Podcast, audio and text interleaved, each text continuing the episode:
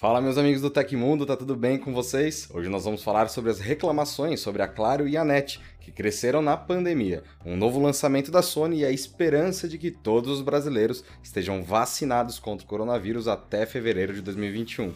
Quer saber mais sobre tudo isso? Então já se inscreve aí no canal, como eu falo todo dia, e fica aí até o final para ver todas as notícias aqui comigo.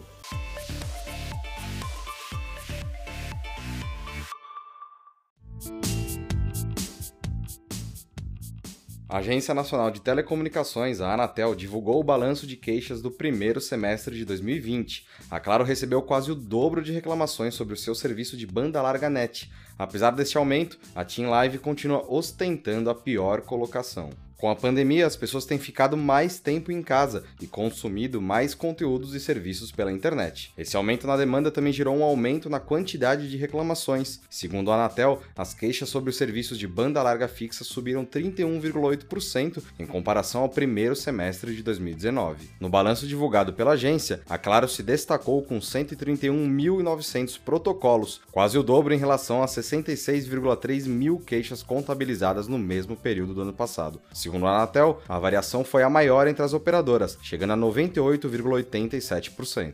A Vivo teve um aumento de 16,82%, enquanto a Oi registrou uma queda de 3,82%. As pequenas prestadoras, por sua vez, registraram uma alta de 92,01%. Todas essas informações estão disponíveis no painel público da Anatel, que também classifica as operadoras por região, além de pontuar as reclamações mais frequentes de cada serviço.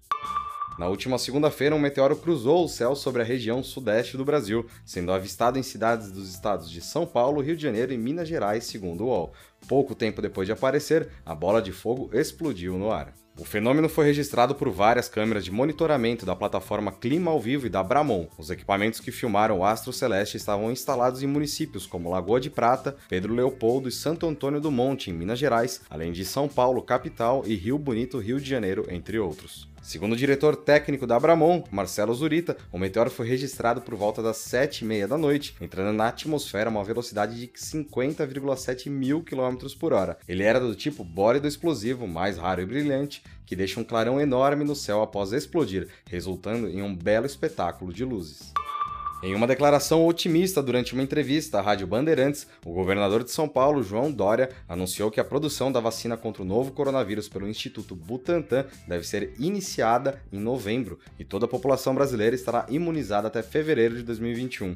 Caso ocorra algum imprevisto com a chamada Coronavac, o político complementou a informação acrescentando a espera de um ou dois meses com atraso. A substância está em fase de testes humanos no país em parceria do Instituto com a biofarmacêutica chinesa Sinovac Biotech. Ainda de acordo com Dória, protocolos semelhantes aos adotados em campanhas de imunização contra a gripe serão usados e devem seguir as mesmas regras. Inicialmente, pessoas do grupo de risco receberão as doses, seguidas por profissionais de saúde e forças policiais. Após esse procedimento, será a vez do restante da população. Justificando suas expectativas, o governador defendeu que toda vacina contra o coronavírus ou qualquer outra, quando chega à terceira fase, já está em condições de viabilidade técnica e científica de aprovação. Se não, nem passaria da segunda fase. Por fim, o político ressaltou que a vacina é salvadora. Ela vai trazer a normalidade de fato à vida dos brasileiros. Tudo indica que já estaremos com uma imunização plena da totalidade da população brasileira até o fim de fevereiro, olhando sempre com um olhar otimista,